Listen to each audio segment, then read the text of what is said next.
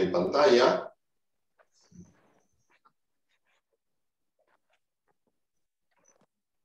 Muy bien. Hola, ¿qué tal? Buenos días a todos. Muchísimas gracias por acompañarnos. La tertulia de Ashtanga Yoga.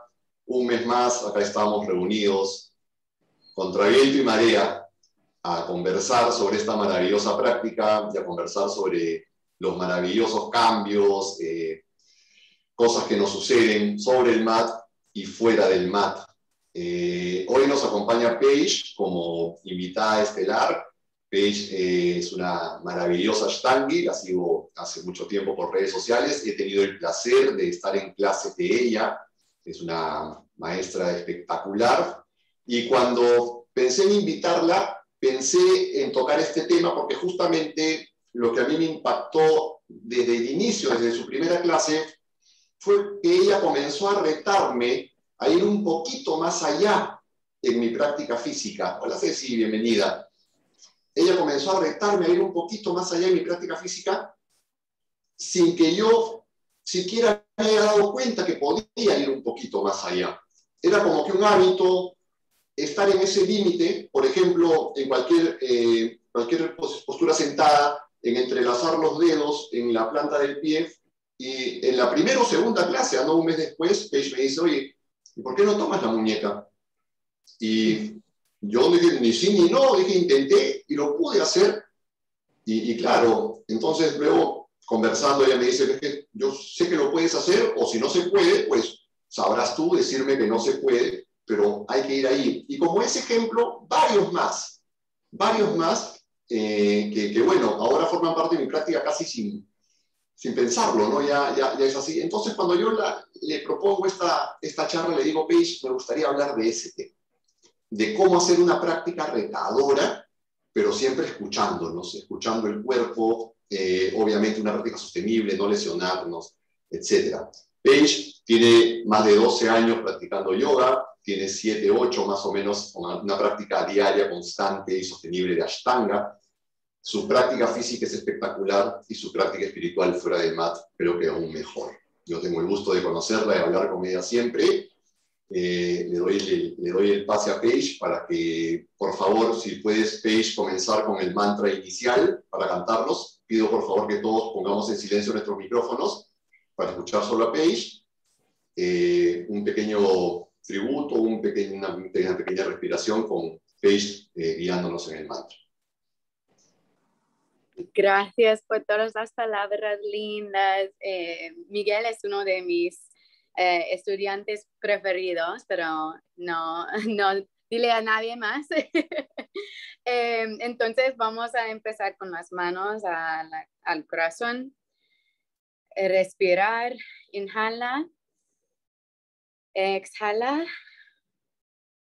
Inhala para OM juntos.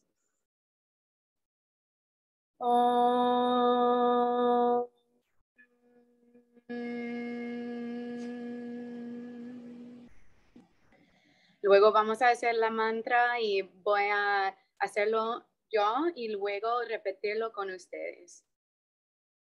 Vande Gurunam Charanar Vende. Vande Gurunam Charanar Vende Sandara Shita Swatma Sukha चन्द्रशिता स्वत्मा सुखबुधे निशयसे रङ्गलिकायमाने निशयसे रङ्गलिकायमाने संसरा हला हला मोहशन्त्यै संसरा हला हला मोहशन्त्यै शंकर आबाहुपुरुषकरं शङ्करकस्यदारिणम् Hala Hala Moha Shantye Abahu Purushakaram, Abahu Purushakaram, Shankarakasi Darinam, Shankarakasi Darinam, Sahastra Sesam Shwetam, Sahastra Sesam Shwetam, Pranamami Patanjalim, Pranamami Patanjalim. Juntos para el.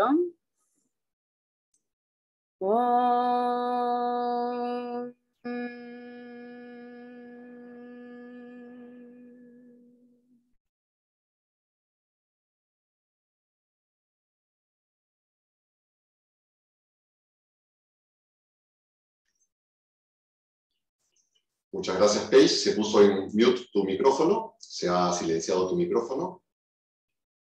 Paige, por alguna razón. Ah. Por alguna razón se silenció. Muchísimas gracias, Paige. Ahora sí te escuchamos. Qué, lindo comenzar. Pero por la mantra, sí. Sí, sí, sí, sí. sí. Ok, menos mal. no, no, gracias por la bienvenida, Miguel, y por estar aquí conmigo todos. Es un placer, un honor.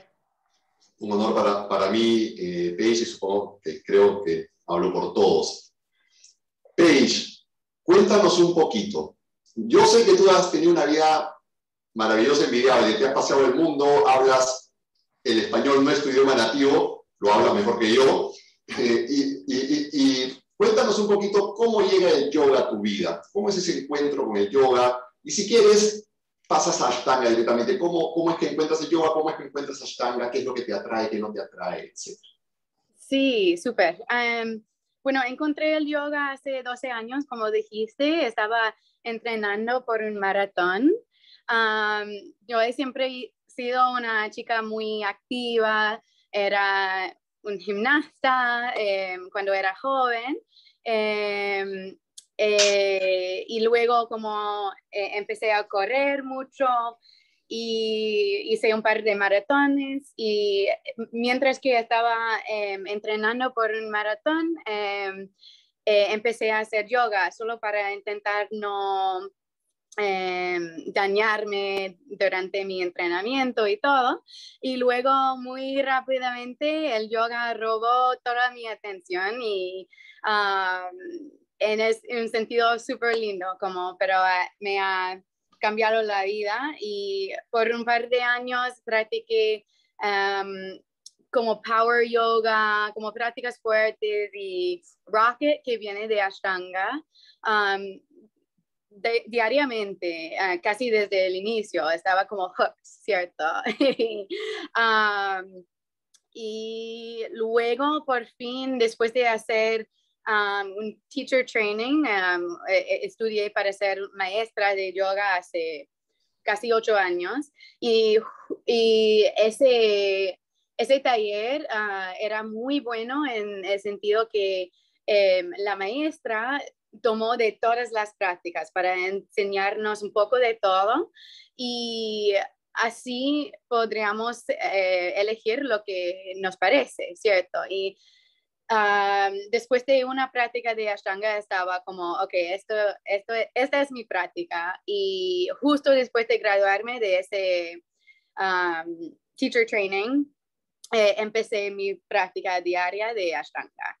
Y Em, empecé desde cero, como todos los demás, inclusive si tenía una práctica fuerte ya, empecé con Surya Namaskara y te enseña mucha humildad, ¿cierto?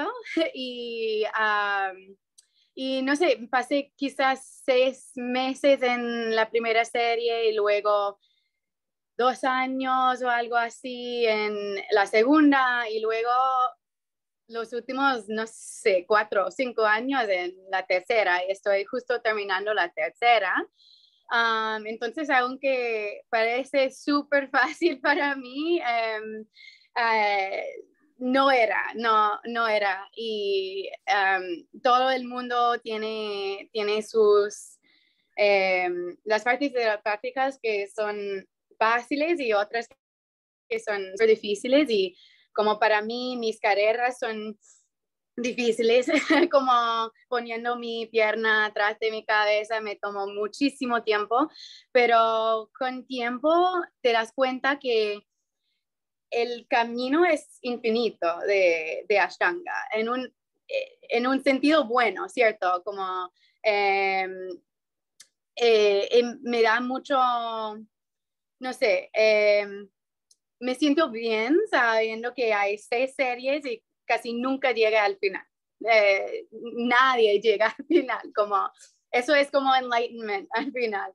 Ah, ni siquiera aquí no ha llegado al final. Se supone que Shara sí ha llegado al final de, de, la sexta serie, pero nadie sabe, honestamente. Entonces, de verdad es un camino eh, infinito y, y, así se tranquiliza, ¿cierto? Como no hay prisa porque después de tu última eh, postura y solo la próxima loca postura y luego la próxima y la próxima, entonces no hay prisa y así casi no sé que cuánto tiempo he practicado la tercera, como eh, puedo adivinar, pero después de un rato practicando, eh, uno se pierde el sentido de tiempo porque no importa, no importa para, para nada. Y uno como entra en su mat, cada día y hace su cosa y, y ya, seguimos así. Y, y inclusive si hay días en que se siente que es como un paso adelante, dos pasos hacia atrás, es todo adelante al final. entonces, sí, creo que ha sido ocho años de esta práctica diaria y luego empecé mi programa de, en línea de Ashtanga, ah, que se llama Narika Ashtanga. Em, hace un año, cumplimos un año hace un par de semanas y sí, ha sido una experiencia muy especial para mí porque me di cuenta como que he sufrido tanto para aprender cómo poner mi pierna atrás de mi cabeza, como porque estoy sentada aquí en mi mat sin compartir ese, esa información a todos los demás. Así que mi sugerencia ayuda y sirve a algún punto, ¿cierto? Y um, entonces, eh, especialmente durante COVID, um, este programa en línea ha crecido mucho, ha tenido mucho éxito y, y más importante, ha traído la práctica a mucha gente en, durante una época muy difícil. Entonces, me ha ayudado muchísimo a mí durante una época difícil tener la oportunidad de compartir la práctica con los demás y, y también a todos nuestros estudiantes en, en el programa. Claro que sí. Esa es mi historia. buenísima, buenísima, Paige.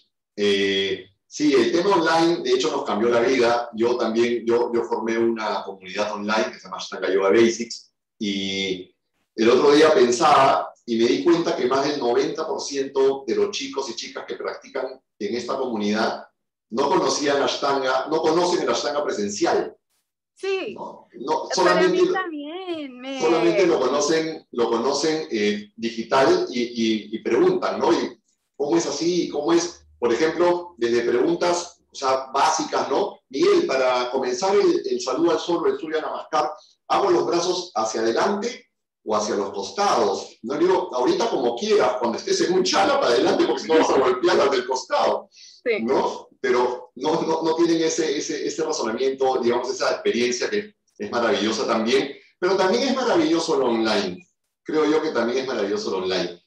Paige, yo soy muy perspicaz cuando la gente habla. Quería hablar sobre la humildad que mencionaste al principio. ¿No? Porque uno llega, se para sobre su mat y aprende humildad. Y, y a veces dices, no, ¿cómo, ¿cómo, que aprendes humildad? Y yo quiero contar mi, mi anécdota. Yo, dicen que, bueno, dicen que a la gente que sabe contar historias le pasan más historias justamente para que pueda contarlas. En mí me han pasado millones en la vida. Yo llego al MAT por primera vez en mi vida teniendo una posición ejecutiva, digamos, después de 25 años de carrera ejecutiva y siendo gerente general de una compañía donde yo no hacía nada más que pensar y dirigir, llego a pararme en el MAT al lado de veinteañeros y treintañeros que hacían maravillas con el cuerpo, completamente indefenso, en un short y en un polo, con una panza, con una barriga que, que ¿no? Que, que, era, que era, eh, entonces, cuando yo miré a mi alrededor, lo primero que dije fue, ¿qué hago acá? ¿Qué me ha traído acá cuando yo estoy en una situación tan bonita y tan de confort fuera de este sitio? Y ahora tengo que estar parado acá, no llego, yo tenía 30 kilos de más, por si, alguien no, no, no, no, me escuchaba en las historias anteriores, comencé a practicar yoga con 30 kilos más de lo que tengo ahora, en un estado de salud no bueno, obviamente, y, lo primero que dije fue, yo no vuelvo más, ¿no? No vuelvo más acá. Pero justamente esa humildad de salir de un espacio donde eres, lo, eres el que, gracias a tu trabajo, has llegado arriba y sales y te paras en un sitio donde no hay jerarquías, no hay nada, pero te sientes en otra situación y dices, wow, y ya hay que comenzar a trabajar y hay que ser humilde y aprendes humildad y aprendes a decir, esto es así, a mirar, a mirar con, ¿no? Y a mí me cambió, la verdad que me cambió la, la manera de pensar cuando a los dos meses o tres, un chico de 25 años, 20, no sé, de 30, yo tenía 45, se me acerca y yo, yo, lo, yo, lo, yo lo molestaba y le decía, no sé si reír o llorar con lo que me dices, pero me dice, Miguel, eres una inspiración para nosotros. El, viejito gordo vino y, es una inspiración para los jóvenes, ¿no? Entonces dije, oye, no sé si reír o llorar con lo que me dices. me dice, no, no, es en buena onda, es, o sea, qué bueno. Y yo, ¿por qué cambió mi percepción? Porque cambió de, soy, qué vergüenza me deben mirar diciendo este no hace nada, a mirar, wow, qué fuerza de voluntad, ¿no? De venir y seguir viniendo. Entonces, eso gané humildad, me enseñó muchísimas cosas y me enseñó a ser indefenso y a vencer ese miedo. ¿No? ¿Por qué mencionaste la humildad, Paige? ¿Qué, cómo, es, ¿Cómo es que tú la, la, la entendiste en ese momento? Eh, esta práctica te enseña humildad todos los días, como no importa a qué serie llegas, a qué postura llegas, como, y para mí es es una parte de la práctica súper bonita que unifica a la gente, ¿cierto? Como porque, sí, estoy haciendo casi, eh, estoy haciendo toda la tercera serie, pero me siento igual que una chica que acaba de empezar, porque como ella, yo tengo mi práctica con sus retos, dentro de la práctica sí, pero luego llego al final y tengo mis posturas que me cuestan muchísimo más y estoy sufriendo por eso y me está como enseñando directamente enfrente de mi cara, no puedo evitarlo, no puedo mirar a otro sitio, está e, enseñándome mi, eh, lo que no puedo hacer.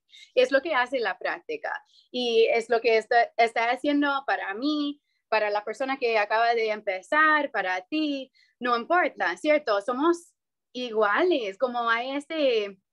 Eh, hay, hay esta suferencia que nos unifica en un sentido súper bonito.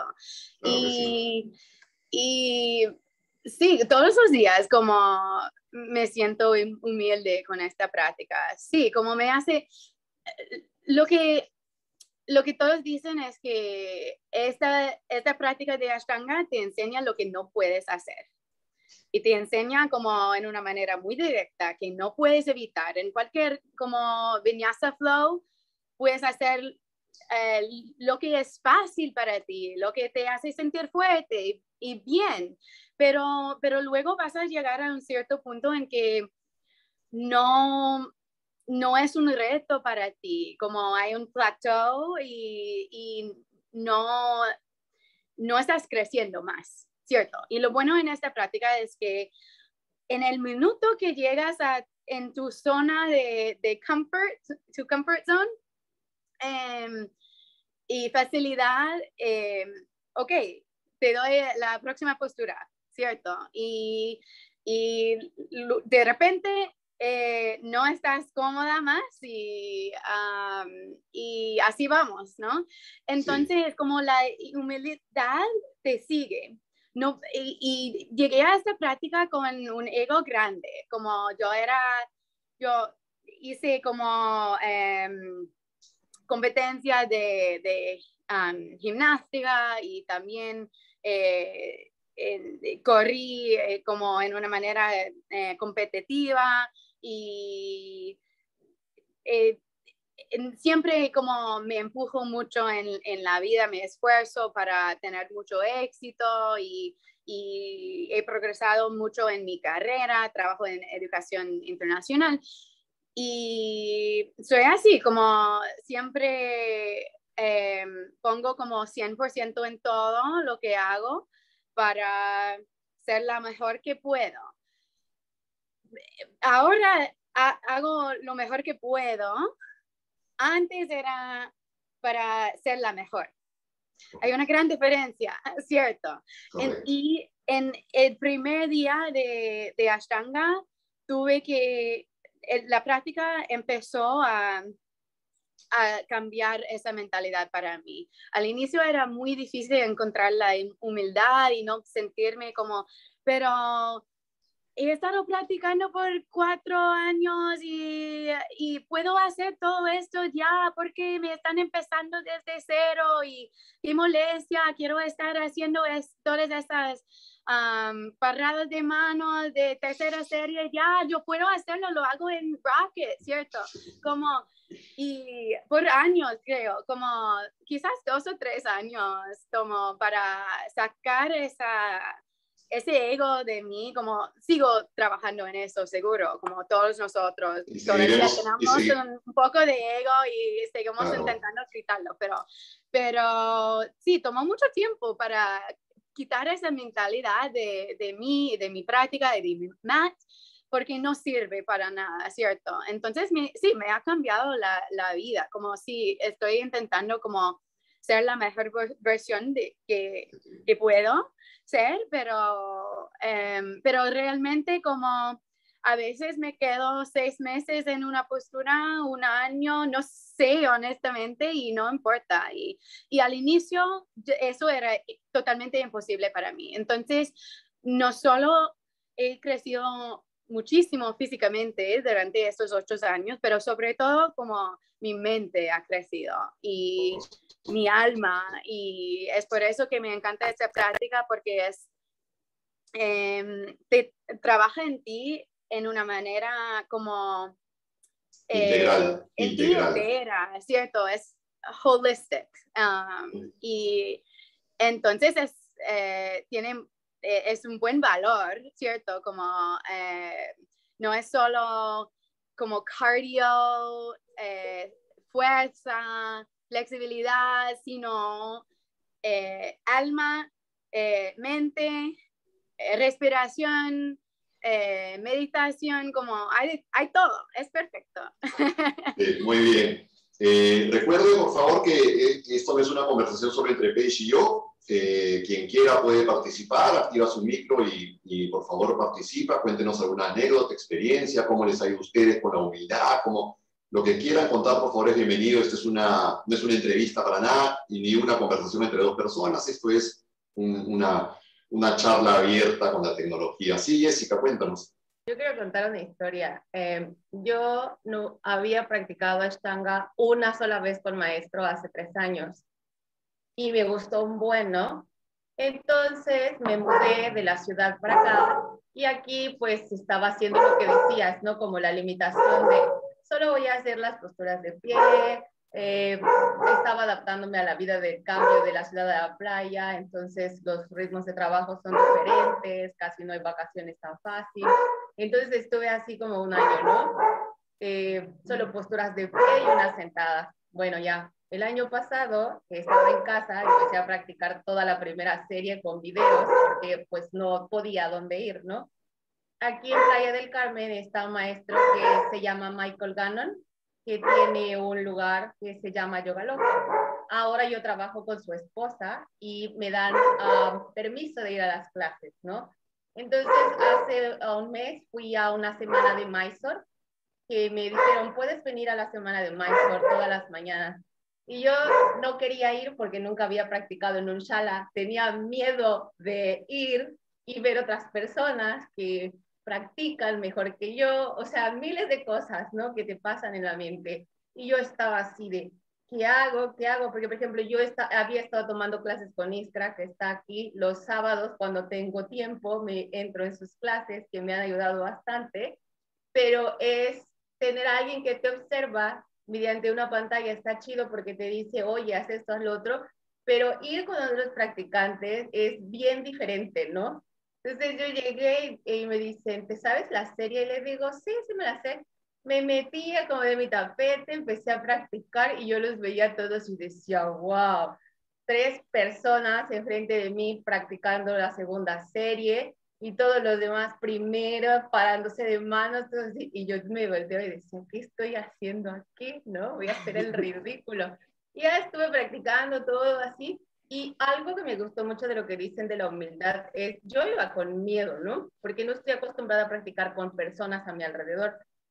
entonces yo veía a las chicas que, estaban, que están mucho más avanzadas de la segunda serie, de pronto como agarraban y no podían hacer postura y se sentaban y se quedaban así como reflexionando, como diciendo, bueno, ¿qué importa, no?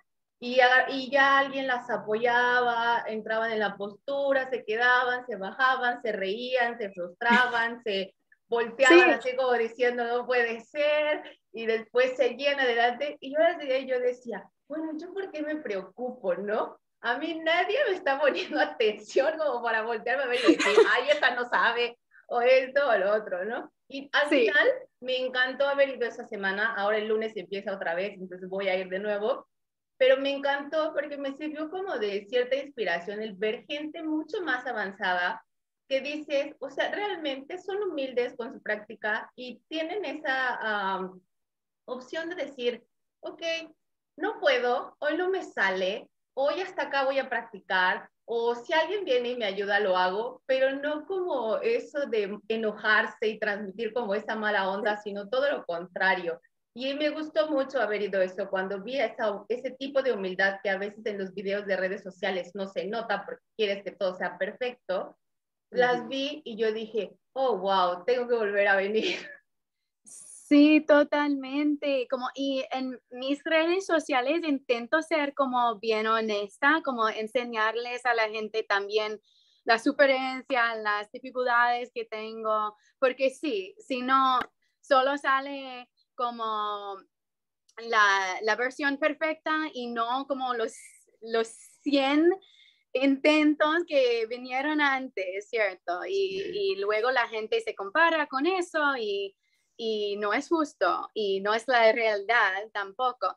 Em, pero, pero sí, totalmente. Eh, lo que me da mucha risa es que ahora que hay gente empezando en la práctica en línea y luego piensan que es difícil o diferente como estar en, en una sala, pero lo que me impresiona mucho eh, eh, son todos ustedes empezando la práctica solos, en casa, como es mucho más fácil, como yo empecé en una sala, ¿cierto? Y, y para mí, em, después de practicar ah, un par de años, em, eh, tuve que salir para un largo viaje de seis meses evaluando las ONGs por Latinoamérica.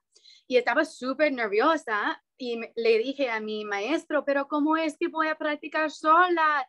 Eh, tengo miedo que no puedo hacerlo sola y sin la energía de toda la gente a mi alrededor y sin mi maestro. Y, y luego como se volvió una, una experiencia muy linda, eh, como tomar eh, responsabilidad para mi práctica y, y tener ese poder sobre mi propia práctica, ¿cierto? Como eso viene con la práctica sola.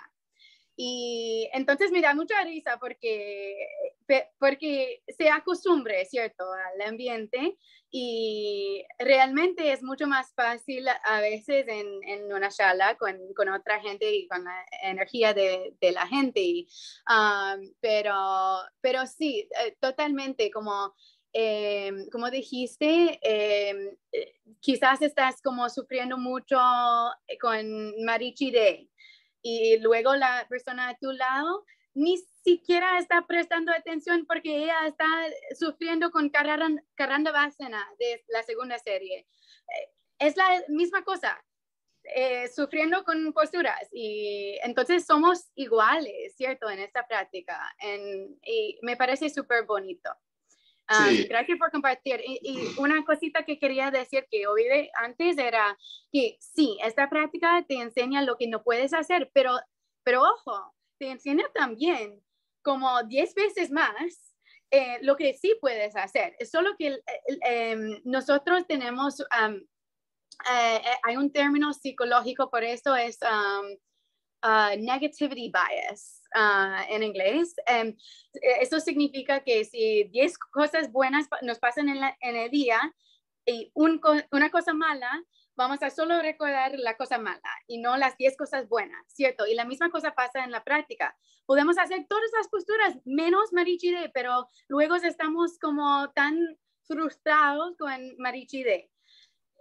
Hay que asegurarse que también uno está dándose cuenta de todas las posturas que sí se puede hacer o, o ok, no puedo hacer como la, pierna atrás, atrás, de mi cabeza, pero sí, los arcos vienen súper fáciles para mí. Y mira esa otra persona que está sufriendo mucho con los arcos, tengo mucha suerte, ¿no? Y, y, y así no se frustra y no se sale de la práctica o no se deja la práctica. Porque sí, hay gente que deja la práctica porque hay que enfrentar lo que no puedes hacer, pero, pero si uno está también mirando a todas las cosas que se puede hacer y, y si uno se siente agradecido por eso, em, se puede seguir con, con, la práctica. Y una vez que se da cuenta que, ah, que sí, em, si no puedes hacer Day, quizás te va a tomar una semana, un, un mes, seis meses, un año, pero sí te va a llegar una vez que uno experimenta ese proceso de, de, del viaje, de no poder hacerlo hasta poder hacerlo, uno tiene más fe en la práctica y uno se tranquiliza, ¿cierto? Porque uno sabe que eh, no se frustra tanto porque es, uno sabe que, ok, bueno, no puedo hacerlo hoy, pero quizás mañana sí, quizás el año que viene sí, y todo se calma, ¿cierto? Sí, correcto. Además, Iskra, vamos contigo en, un segundo. Eh, además, no es que un día intentes Marichi y estés a 30 centímetros y, y, de repente estás agarrando las manos, sino que estás a 25, a 20, a 15, a 10, y eso motiva muchísimo, porque es el camino lo que importa, ¿no? Y, claro, todos tenemos ganas de, de cerrar, todos tenemos ganas de que esa fotito salga linda, de que esa, porque además es un reto para, para nosotros que viene por la parte física, pero hay un avance, y a mí eso es lo que me gusta mucho, que, o sea, si yo juego tenis, al décimo mes mi revés va a estar bien, que el drive, pero no veo un, avance un poco más concreto como lo veía en Ashtanga. Entonces, ese viaje ayuda porque también ves un avance, ves el avance. Iskra, cuéntanos, Iskra levantó la mano. Hola, hola a todos. ¿Me escuchan? Sí. Bueno, eh, no me parece súper importante todo lo que venimos hablando. Eh, y sí me gustaría como aportar o hacer allí, eh, digamos, poner el dedo en que todo eso que nosotros experimentamos en la práctica, esas dificultades, al final nos llevan a algo bien lindo y bien importante que es la autoobservación. O sea, el hecho, nosotros nos autoobservamos más cuando tenemos dificultad que cuando no la tenemos. Cuando estamos haciendo una postura que es fácil hacerla, y nos agarramos rápido y tal, y como que pasamos de largo en la postura, ¿no? Y quizá también es bueno porque eso ayuda a la meditación si realmente estamos cultivando la concentración dentro de la práctica. Pero cuando tenemos dificultad en una postura, es como cuando tenemos una lesión, que decimos, las lesiones son bendiciones. Igual, la dificultad en una postura es una bendición. Porque es ese momento en que realmente te autoobservas, ah, ¿qué está pasando aquí? ¿Por qué no puedo llegar? Ah, mira, si muevo el brazo de esta manera, como que estoy más cerquita. Si lo pongo así, si lo pongo así, si respiro, si me concentro más en la respiración. Entonces, esa postura que es difícil, es realmente la que nos, más nos ayuda al proceso de autoobservación, que en definitiva es, digamos que uno de los, de los objetivos o de los mayores objetivos dentro de la práctica de la Ashtanga Yoga. Porque fíjense que todo lo que es el método Tristana nos lleva a eso, a la autoobservación. Nosotros no hacemos práctica escuchando música. ¿Por qué? Porque si escuchamos música, nuestro sentido de la audición está hacia afuera. Entonces, no, nos escuchamos, ¿qué escuchamos? nuestra respiración sonora. Entonces, un punto de autoobservación.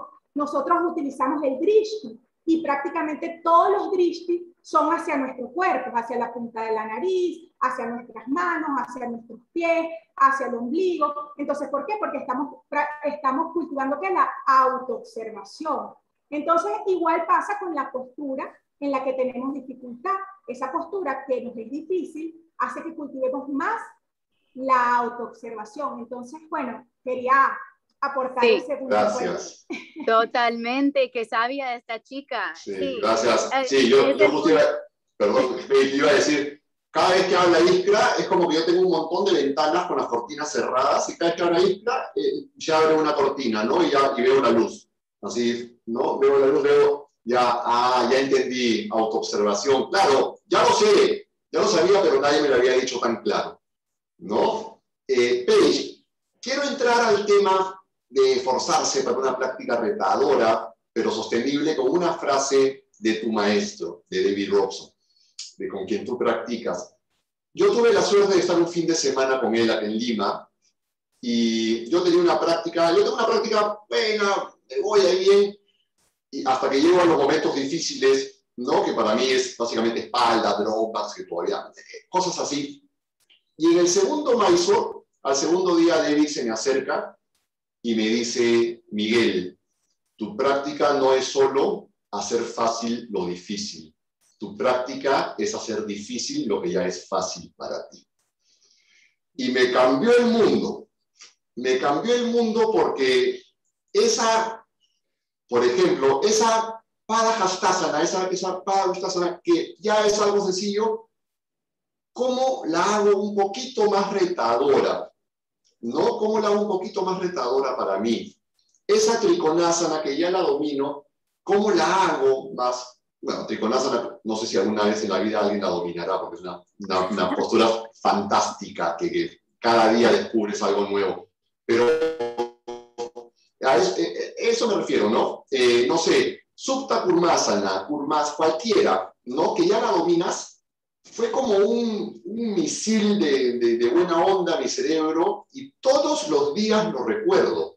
Todos los días recuerdo, no hagas solo tratar de hacer fácil lo que es difícil, sino comienza a hacer un poco más difícil lo que es fácil para ti. O sea, agrégale reto, agrégale challenge, agrégale, ¿no? Entonces, y ahí quiero comenzar, Paige. ¿Tú cómo ves tu propia práctica? Cuando tú la sientes, tú te observas, Tú, lo has dicho antes, tienes una práctica súper exigente, eres exigente contigo misma. No se trata de ser mejor que el otro, se trata de ser mejor que uno mismo ayer o simplemente ser la mejor versión que pueda ser hoy día. Sí. cierto?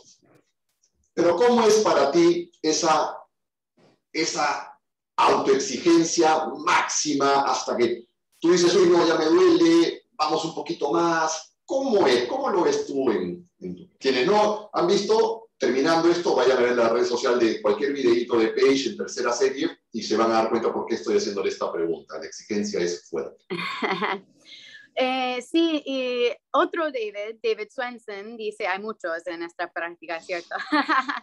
Um, dice que hay que encontrar el equilibrio entre el esfuerzo y la facilidad.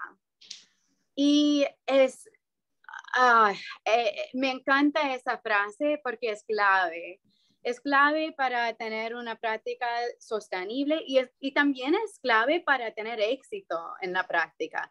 Porque, por ejemplo, en Marichide, si estás esforzando, esforzando, esforzando, no vas a llegar a un cierto punto, tienes que relajarte para torsionar, ¿cierto? Y, y es como la vida, la práctica es, es es la vida, como representa la vida. Y todas las lecciones en el mat se puede también utilizar para la, para la vida, tan útil, ¿cierto? pero sí, hay que esforzarse en la vida, pero luego no se puede como em, esforzarse tanto que, que no se puede ir adelante, ¿cierto? Como hay que ser sostenible. Entonces, tanto en la práctica como en la vida, em, sí, van a ver si me siguen en, Instagram que mi práctica es bien dura, como entonces, em, sí, como es, muy, todo, todos mis ocho años de la práctica me he estado preguntando como qué necesito em, y cómo puedo saber qué necesito. Y es un poco irónico porque a través de la práctica uno se llega a un cierto equilibrio y entonces se puede saber lo que se necesita. Uno puede saber la diferencia entre el, el cuerpo y la mente. Lo que necesita el cuerpo, en cambio, lo que te dice la mente, que a veces es mentira, ¿cierto? Y a través de la práctica, uno se puede llegar a ese punto de equilibrio para confiar en el cuerpo, para saber la, esa diferencia. Y así es simple.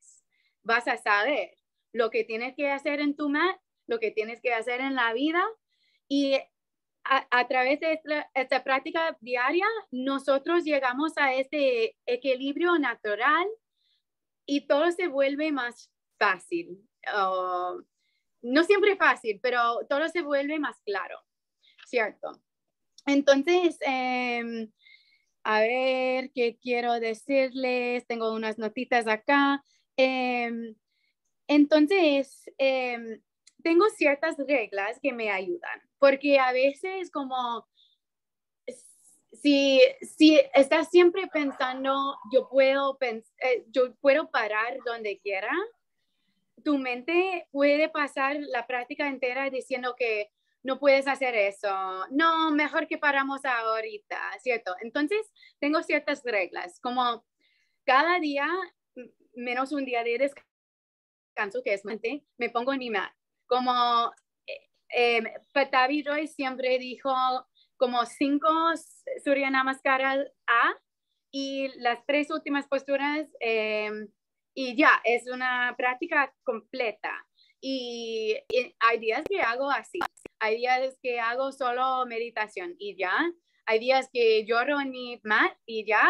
Hay días que hago toda la tercera serie, toda la segunda serie, toda la primera, um, pero lo que me digo es como voy a ponerme en mi mat. Eh, ese primer paso es eh, muchas veces lo más difícil, es como irse a correr. Una vez que uno está corriendo, ya eh, no es tan mal pero salir de la puerta con un, con un paso, ese primer paso es lo más difícil. Entonces ponte en el mat y, y ya. Luego, em, muchas veces empiezo la práctica, hago como las posturas fundamentales, que sí son fundamentales. Todas las claves de la práctica son, eh, se pueden encontrar en esas posturas fundamentales. Entonces, si no puedes hacer Marichide, mira las posturas fundamentales, pasa, eh, Paz Vacunasana, eh, como eh, eh, ve qué tal, qué, qué tal, em, qué está pasando ahí, que no estás haciendo allá. Y está apareciendo ahí en Marichide, ¿cierto? Anyway. Solo, ah, solo, solo, para aclarar, por si alguien no, no lo tiene claro, las fundamentales son las primeras posturas que hacemos justo hasta antes de la primera postura de balance. ¿Ok? Justo hasta antes de la primera, hasta Utita Hasha para Mustasana, justo hasta antes son las posturas fundamentales. Siempre se hace eso, practiques primera, segunda, tercera, lo que sea. Sí, sí. Y me encanta, eh, eh, gracias por clarificar, me encanta como cada Ashtangi empieza su práctica y termina su práctica en la misma manera. Es otra manera que nos unificamos, ¿cierto? Em, entonces, sí, hay días que solo hago las posturas fundamentales, pero muchas veces, si solo empiezo, estoy como, ok, no es tan mal, ok, voy a hacer primera serie, ok, voy a hacer segunda, ta, ta, ta. Em, pero yo me digo como, si empiezo una serie, voy a terminarlo hasta mi última postura porque si no, tu mente te puede estar diciendo mentiras, que no puedes hacer la, próxima postura, etcétera. Entonces, eso me ayuda mucho. También intento no salir de mi tapete, de mi mat, um, una vez que me pongo en el mat. Entonces, eso significa como teléfono de afuera, como al lado. Y eh, y también, como mi ah, primera maestra dice siempre que uno debe, debería esforzarse 70%. Em, y porque no se puede como esforzarse 100%, por 100% de la práctica, como no, eso no es sostenible. Entonces, de verdad, como David Swenson dice, hay que encontrar dónde se debería de esforzar y dónde se debería relajar. Y es interesante como maestra observando los, los estudiantes. Hay ciertos estudiantes que mi, mi trabajo para ellos, eh, eh, mi em, contribución a su práctica es ayudándoles a calmarse, a relajarse más, a como no esforzarse tanto. Y esos estudiantes es lo que necesitan. Y se puede como, después de un par, un poco haciendo esto, uno sabe. Y uno sabe porque uno practica, ¿cierto? Entonces es muy importante encontrar un maestro que sí, se dedica a la práctica todos los días, porque a veces cuando uno empieza a enseñar, mm, uno tiene mucho menos tiempo, a veces eh, la práctica personal sufre, pero no se puede porque la única manera que yo sé que Miguel tiene que tranquilizarse y relajarse en esa parte de esa postura es porque yo he experimentado eso en mi propia práctica, porque yo he esforzado demasiado en esa postura y luego me di cuenta que no estaba funcionando y me relajé y me llegó. Y es así que, que yo puedo observar y ver como esa, ese estudiante en esa postura necesita relajarse y calmarse y respirar. y esta otra postura, esta otra estudiante en esa postura tiene que esforzarse más. Y, y hay estudiantes como cada estudiante es diferente, como hay algunos que, que tienen que calmarse y luego hay otros que tienen que esforzarse muchísimo más o que piensan que no pueden hacerlo y, y muchas, muchas veces mi trabajo como maestra es como cheerleader, ¿cierto? Como sí se puede, sí se puede, como mira Miguel, agarra ese, esa muñeca, está ahí, como, ¿por qué no estás haciéndolo? Y muchos estudiantes piensan que no pueden, pero Ah, pero luego la, esta, la, mágica de, la magia de esta práctica nos enseña que nosotros somos muchísimo más poderosos que pensamos, tenemos mucho más potencial que, que pensamos y cuando uno piensa que estás al máximo, de verdad estás solo a como 30%. Entonces recuerda eso en un plutiji, ¿ok? La próxima vez.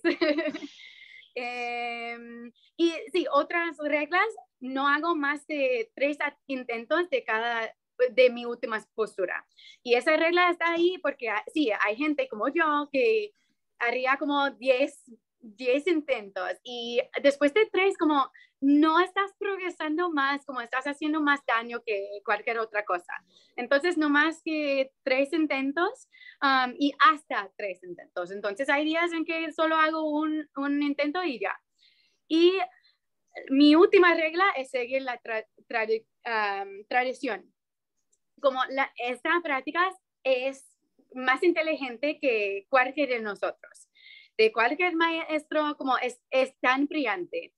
Entonces, como si estás agotado después de la primera serie y no estás como eh, completando Marichire y te has ido adelante, probablemente es por eso, porque esa, ese requisito de como agarrar las manos en Marichire está ahí por alguna razón, porque si sigues, no estás listo no estás listo y si, sigues, vas a estar como totalmente agotado, vas a dejar la práctica, como las reglas, esos como gatekeepers están ahí para, para una, por una razón muy importante. Entonces sí, es, es frustrante como quedarse en una postura, pero, pero es así por, por alguna razón y alguna razón muy inteligente.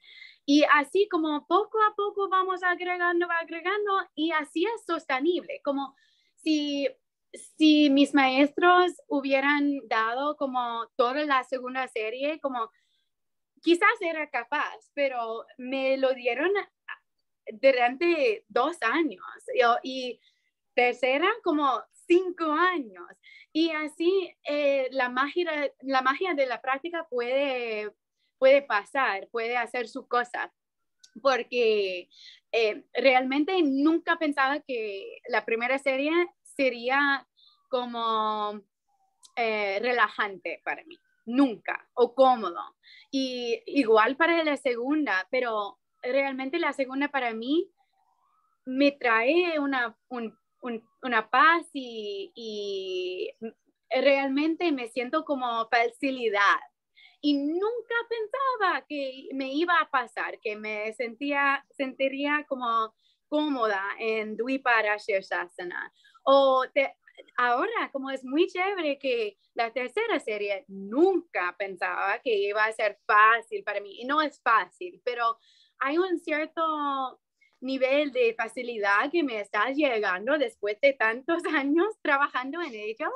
Y es muy chévere como verlo pasar y solo pasa si estamos como siguiendo la tradición y, y la inteligencia que ya está como incorporada en las, las, series y las posturas y las reglas y la tradición que ya, ya existe como por, por, años, años. Sí, al final la postura no se vuelve más fácil, sí, sé si voy contigo, la postura no se vuelve más fácil, porque la postura sigue siendo igual de difícil siempre, pero tú ya entras de manera distinta, tu cuerpo ya está preparado, tu mente ya está sí, preparada. Sí, sí, las posturas siguen igual, es cierto. Las posturas siguen igual de difíciles.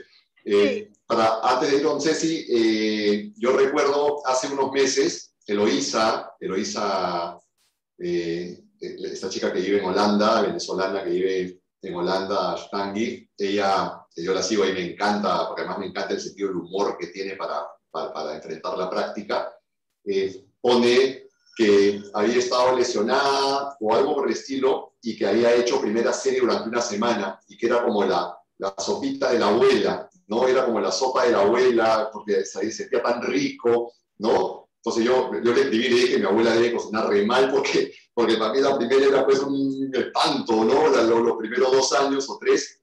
Y, y, bueno, pero eso es, pasa el tiempo y como yo siempre digo con las tres P's, práctica, paciencia, perseverancia, ahí estás, ahí estás, ahí estás, y logras lo que tengas que lograr y, y lo que se tenga que dar, ¿no es cierto? Cuéntanos, Ceci.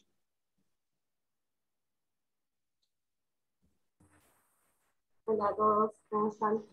Eh, no, me quedé, me quedé con algo del principio yo. Eh,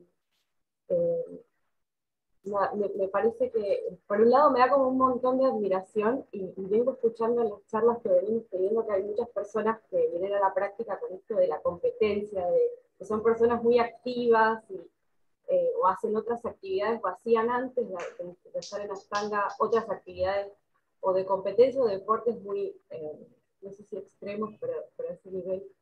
Y, y que encontraron esto de, la humildad y que esta gente, a mí me parece alucinante que todos los días nos chocamos con nosotros mismos acá, en el nivel que sea, ¿no? Eh, para, para, para, bajar un poco y estar más trabajando en uno. Eh, pero bueno, me, me, me llama la atención porque a mí me pasó al revés, eh, yo siento una comodidad enorme en la práctica y como que fue la primera vez que encontré en mi vida algo que, donde yo me siento cómoda porque en las actividades anteriores que he hecho siempre me pasaba que justamente por esa razón, porque todo el entorno era como competitivo, yo no puedo sostenerlo, yo no me siento cómoda y es como que tenía que dar un paso al costado pues justamente por eso, porque no, no, sé cómo lidiar con eso porque yo no soy así.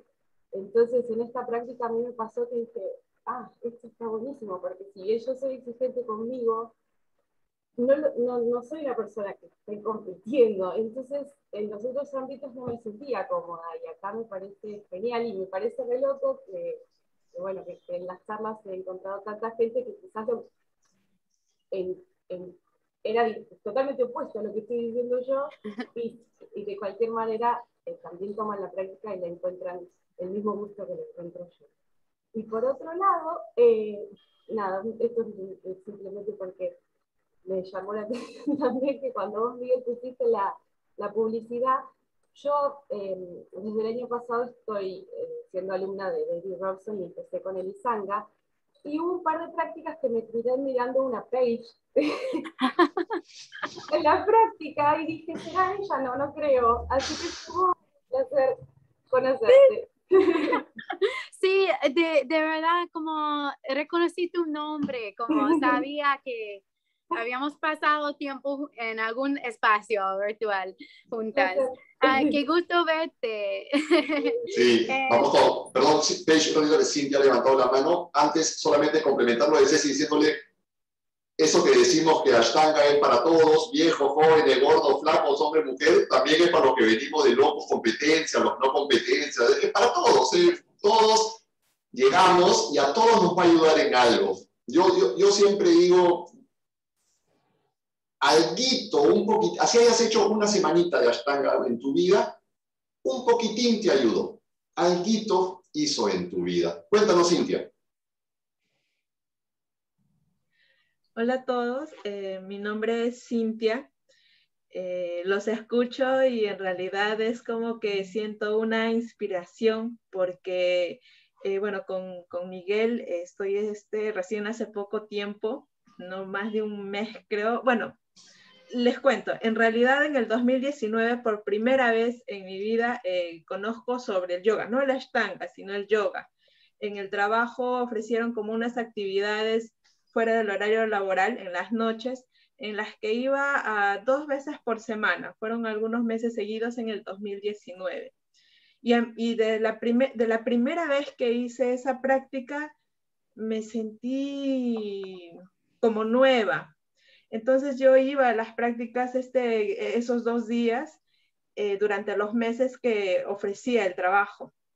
Bueno, de ahí ya empezó el tema de la pandemia y demás cuando empezó esta la pandemia y obviamente este, por toda la situación, el miedo, etcétera, que de alguna manera nos hemos este cargado, yo eh, lo que hice fue sacar mi mat y lo que recordaba de esas clases yo lo practicaba, que era el saludo este, A, saludo B y unas que otras posturas, ¿no? Entonces, de alguna manera yo, como en algún momento le comenté a Miguel, yo sentía de que eso para mí era como un salvavidas, porque cuando me sentía muy, muy mal, era como que llegaba, hacía las prácticas y sentía que podía llevar mi día. Entonces, hasta que en algún momento eh, Miguel este, ofreció una, eh, como que una sesión este, gratuita también en mi trabajo, y a partir de ahí ofreció este, unas clases de introducción a la ashtanga. Entonces el término de ashtanga era nuevo para mí. Yo decía, es yoga. No, no entendía bien la diferencia, ¿no? Mm. Entonces empecé esa este, clase de introducción a la ashtanga y bueno, luego curiosamente vinieron una serie de cambios bastante eh, eh, importantes en, en, mi vida, eh, porque yo vivo con mi hija pequeña de cinco años. Entonces de ahí a los meses nos mudamos a otro distrito. No pude continuar, le, le, comenté a Miguel que tenía una serie de cosas por la mudanza, un montón de cambios, y pasaron varios meses, varios meses, ya ni recuerdo, más de medio año en la que de tiempo en tiempo Miguel me decía, y sí, todavía te animas, estaba él, eh, y, le y, te agradezco mucho, Miguel, por, por eso, porque era como que estaba esperando el momento. Entonces ese momento llegó el mes pasado, en la que ya eh, por primera vez entro este, a la práctica como tal de Ashtanga, eh, pero durante todos esos meses de espera sí realizaba la práctica que había aprendido en, la sesión, en las sesiones de introducción con Miguel. O sea, no, no lo dejaba, claro. Debo confesar que lo hacía pues dos veces a la semana, había un tiempo en la que, un mes en la que no hice nada y me sentía mal, hasta que, bueno, ya lo retomé, no solo yo, incluso mi hijita también, este, o sea, para mí, o sea, hay algo que todavía no conozco esa magia, todo ese proceso que ustedes ya lo han vivido durante, los escucho, ¿no? Durante dos, tres, cinco, ocho años, yo recién estoy en un mes como tal, eh, pero ya trato de transmitirlo y mi hijita está con la maestra Lucrecia, tiene cinco años, entonces de una manera divertida también ella ya está iniciando con las posturas del conejo, de la rana, que del elefante, y le gusta conversar y veo que está este ahí, pero todavía es pequeña, ¿no? Entonces es como que le voy mostrando esa opción. Finalmente, pues este, todavía tiene un largo camino por recorrer. Y yo, eh, bueno, le, una vez más, este, agradezco esta esta reunión, se podría este decir, porque los escucho, me inspira y entiendo muchas cosas de, de la práctica porque eh, de pronto, según yo, ya sabía la secuencia de los saludos A, B y hasta las otras que todavía no me aprendo de los términos. Y Miguel me va eh, haciendo lo que él dijo hace un momento, ¿no? Lo que, para, lo que supuestamente tú ya lo ves fácil, de algún modo este, vas poniéndole cierta dificultad porque de pronto eh, tienes que mejorar la postura en la espalda, tal vez este, abrir más este, el pecho o cosas así, y de pronto lo que era fácil, de, de nuevo ya empieza a ser, torna a hacerse un poquito difícil, pero es más retador. Y, es, este, y eso me agrada porque también soy, cuando te escuché este page, también soy una persona de que si yo hago algo, me gusta hacerlo bien. Sí. Bien eh, en lo que sea, en lo que sea, lo más simple, no sé, ya sea en, la casa, en la cocina, en el trabajo. Soy una persona en la que me gusta hacer bien las cosas. Y si yo empiezo, eh, lo termino, pero también claro mucho el tema de, de, la humildad, sí es cierto en la que también tengo que aprender porque así como me gusta hacer bien las cosas, a veces soy demasiado exigente conmigo misma. Entonces, eh, creo que es algo que voy a ir viviendo en, en, este tiempo y ya este, y bueno, ya lo voy a tener de manera consciente, ¿no? Al escucharlos y nada, muchas gracias por compartir sus experiencias y bueno, Dios mediante, y que estemos aquí, este, creo que vamos a seguir conversando, ¿no? Gracias. Gracias a ti, Cintia. Gracias a ti, es maravilloso escucharte y eh, me da mucho gusto que con el mes, mes y medio que tienes estés acá porque dice muy bien, habla muy bien de lo que quieres y de cómo estás asimilando esta práctica. Qué bueno. El chat, en el chat acá de, de, Zoom, los tips que nos ha dado Paige, por si alguien quiere tomar una foto o hacer un screenshot. Paige, nos quedan 10 minutitos. Eh, esto se pasa volando, es, es una locura. Eh, si, si, queremos hacer preguntas sobre los tips que ha dado, eh, algo más, si quieren que, que, hablemos de algún tema específico, o Paige, si quieres, anda tú diciendo algún cierre mientras alguien se anima a hacernos alguna pregunta o hacer algún comentario. Por favor. Sí, eh, bueno, una cosita más contestando a la chica que acaba de uh, comentar. Cintia. Eh, Cintia. Eh, sí, qué lindo, casi, casi lloré escuchándote, como creo que ya ya encontraron la magia de la práctica, como, y además, como todos nosotros somos nuevos, hasta como 10 años, 10 años practicando. Entonces yo también soy nueva, sigo nueva y esta práctica te hace sentir nueva hasta el final, creo, como es esa humildad.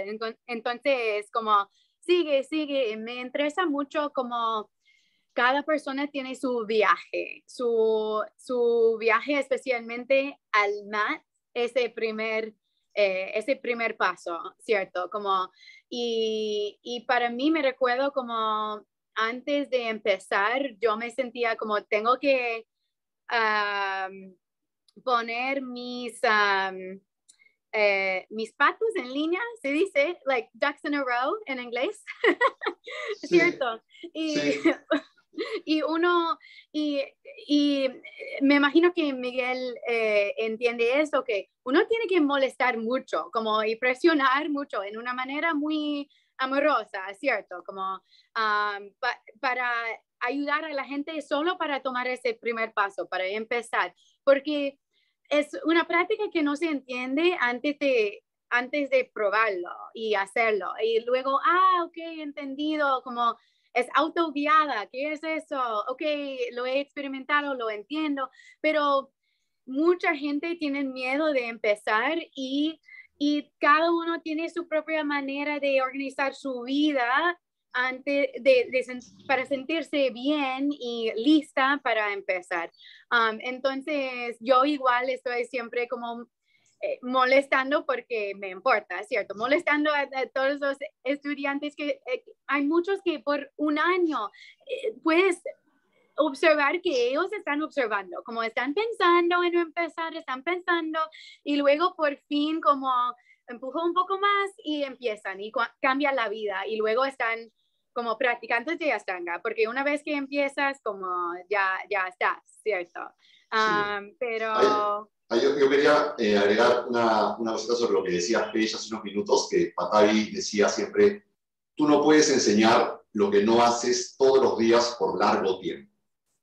¿No? Eh, porque justamente no sabes si se necesita esforzar más, no sabes si necesita relajarse, no sabes si necesita respirar, no sabes si debe dejarlo ahí y seguir intentando otro día, etcétera, ¿no? Y, y, lo otro que, también es, básico es que acá está Sara, por ejemplo, Sara tiene un podcast maravilloso que se llama Desde el Altío y alguna vez me entrevistó y hablábamos sobre el arte de saber a quién le enseñas, ¿no? Porque realmente uno no puede, esto no es matemáticas, pues no es, química, no es 2 más 2, 4 para todo el mundo y se acabó, ¿no? Acá tú tienes que saber bien. Y yo me acuerdo cuando, cuando, cuando yo estaba con, con, Pedro, con mi maestro en, el Chala, Pedro me, me, enseñaba hasta a identificar personalidades y me decía, desde que entra la persona al, al cómo estira su mat, ¿no? ¿Quién no, ¿A quién no nos ha pasado que ponemos el mat de acuerdo a las rayitas del parquet, del piso, eh, ¿no? que lo movemos? Que si ponemos la frazadita encima la vamos a poner puntita con puntita o queda un poco ¿no? descuajeringada ahí. Entonces vamos identificando personalidades y vamos sabiendo cómo presionar eh, de buena manera a esa persona, ¿no es cierto? Cómo molestarla. Sí, sí, como una, eh, como una persona entera. Hay que enseñar la persona entera en sí, ¿cierto? Um, y creo que muchos de nosotros somos muy particulares, ¿cierto? Como queremos eso, esa puntita, esa puntita. Y, um, pero sí, hay ciertos estrangis que no, no son así. Es, es raro, pero um, así como... Em, eh, eh, sí, eh, eh, justo lo que dijiste, hay que enseñar la persona entera y además como tengo relaciones muy cercanas con cada uno de mis, estudiantes, como yo sé si algo muy malo ha pasado en su vida y así tengo que dejarlos por un rato para hacer su cosa o si no los veo por un par de semanas, Em, les mando un mensajito como, ¿qué, qué pasa? Como vente. y sí, como eh, es, es, una, es un trabajo muy duro porque realmente como si tienes 30 estudiantes, como tienes 30 relaciones intensas, porque la relación entre maestro y, y estudiante en esta práctica es, es único, es muy especial y muy poderoso y y, pero sí, son, relaciones individuales con cada uno. La conexión, la conexión emocional es, es fuerte. Sí, cierto. entonces, sí, de verdad como toma mucho de, de tu alma, das mucho eh, como un maestro en, este, en esta práctica, pero, pero te da mucho también, como me, te, me, alimenta, como me llena la copa. sí. Entonces, eh, yo, es alimento para el alma, ¿no? Yo, a mí siempre me, me, me, me, dice, ya, yo escribo y me dice, yo, yo escribo una frasecita, ¿no? Te estamos extrañando, les pongo cuando no vienen una semanita o algo así a clase. Y, siempre, me, y siempre me dicen, Miguel, quiero escribir porque decía, mañana me va a llegar el mensaje de Miguel, seguro que, que me está extrañando. Claro, porque es, cuéntame, cuéntame por qué no estás ni no tengo ganas. Yo les digo lo que tú dijiste antes, ¿no? Tira tu mat, estira tu mat y siéntate en tu mat. Sí. No te obligues, no hagas saludo al sol, no hagas nada. Siéntate y llora. Siéntate y échate. Siéntate y duérmete. Siéntate y descansa. Piensa, porque el mat es tu refugio. El mat es un 80 por, un 80 por 60 que es tu refugio. Y ahí siéntate, encógete o estírate o ríe o grita o escribe. ¿Cuánta gente escribe sobre su mar? Porque es el lugar que te inspira, es el lugar donde está la magia. Y Miguel, es que mi perro, mi gato no me deja. ¿Y por qué crees que se acerca tu perro y tu gato? Porque es el mejor lugar de tu casa. Totalmente, ellos saben. Sí, um, Sí, em, es mi mejor consejo para todos ustedes, como eh, ponte en tu mat cada día y sea lo que sea, pero ponte. Y es así que he sostenido como una práctica de tercera serie por años. Em, es porque me estoy escuchando lo que necesito, pero totalmente es mi refugio y es algo que eh, Cintia dijo que me impactó, es como para mí también es mi oportunidad de empezar desde cero cada día, como a clean slate en inglés decimos, como cualquier cosa que ha, pasado ayer o, o, ese mismo día, llego a mi, a mi mat y como estoy concentrándome en mi drishti, en mi nariz, en mi respiración, en las posturas y no puedo pensar por un rato en todo lo demás y empiezo desde cero.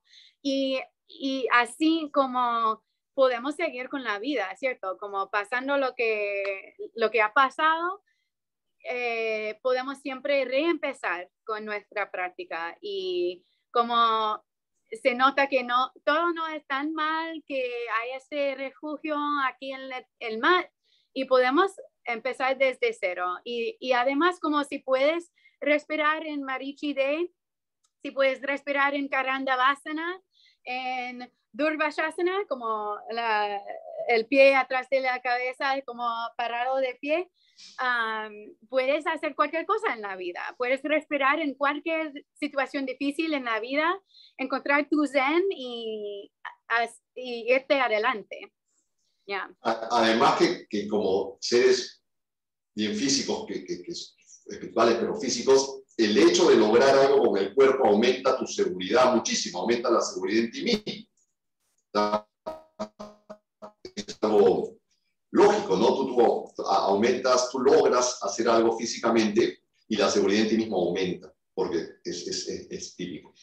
Muy bien, ¿alguna pregunta final? ¿Algún comentario que alguien quiera, quiera hacer en este momento? Eh, ya estamos cerrando esto. En 10 minutos comenzamos eh, la, la, práctica guiada.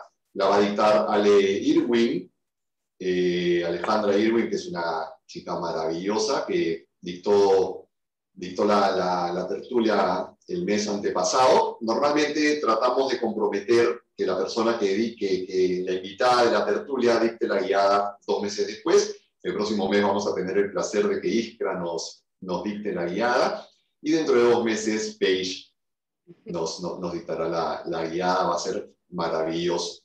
Eh, Paige, yo solo tengo palabras de agradecimiento para ti eh, me ha encantado esta, esta conversación. Eh, sabía que, iba a ser interesantísima y sabía que, nos, sabía que nos iba a faltar el tiempo. Pero bueno. igual. Sí, ah. podríamos charlar por horas, creo, pero ha sido un placer, un honor. Gracias por invitarme y, y, ha sido un placer formar parte de este grupo. Sí, hasta la próxima. Genial. No sé si todos pueden prender sus cámaras, por favor, los que puedan para tomarnos una fotito final. Vamos a peinarnos, así como gatos. Vamos a, a tomarnos una fotito. A ver, yo me quito los lentes y no sé si estoy apretando los botones correctos, pero bueno, vamos a ver. Uno, dos, tres. Sí, muy bien. Muchísimas gracias. Muchísimas gracias a, todos los que se han conectado. Es un, un placer verlos cada, cada mes. Eh, cualquier sugerencia, comentario, por favor, mis redes están abiertas. Yo pongo mi WhatsApp, mi correo, mis redes. Escríbanme temas que quieran tocar en los próximos meses, invitados que quieran tener, yo, yo no tengo miedo, pues, yo le escribo a Sharat si quiere para que, para que la, la. Me va a decir que no, ni me va a responder, pero no me importa, yo le escribo. Si alguien tiene, quiere invitar a alguien, si alguien quiere escuchar sobre un tema específico, por favor, encantado. O si alguien quiere ser el invitado y me dice, Miguel, yo quiero que yo quiero hablar, yo solamente quiero recomendarte, quiero ser yo quien hable, encantadísimo, encantadísimo. ¿Ok? Muy bien, espero que ver a, a muchos de ustedes dentro de 10 minutos en la práctica ya eh, si no, una pena y nos vemos el próximo mes. Cuídense mucho, que estén muy bien. Gracias infinitas, Paige. Ha sido alimento para el alma, tus palabras. Gracias. Chao, chicos. La sala no se cierra, simplemente desconecto cámara y, y micrófono y nos vemos en unos 8 o 10 minutitos para comenzar la clase guiada.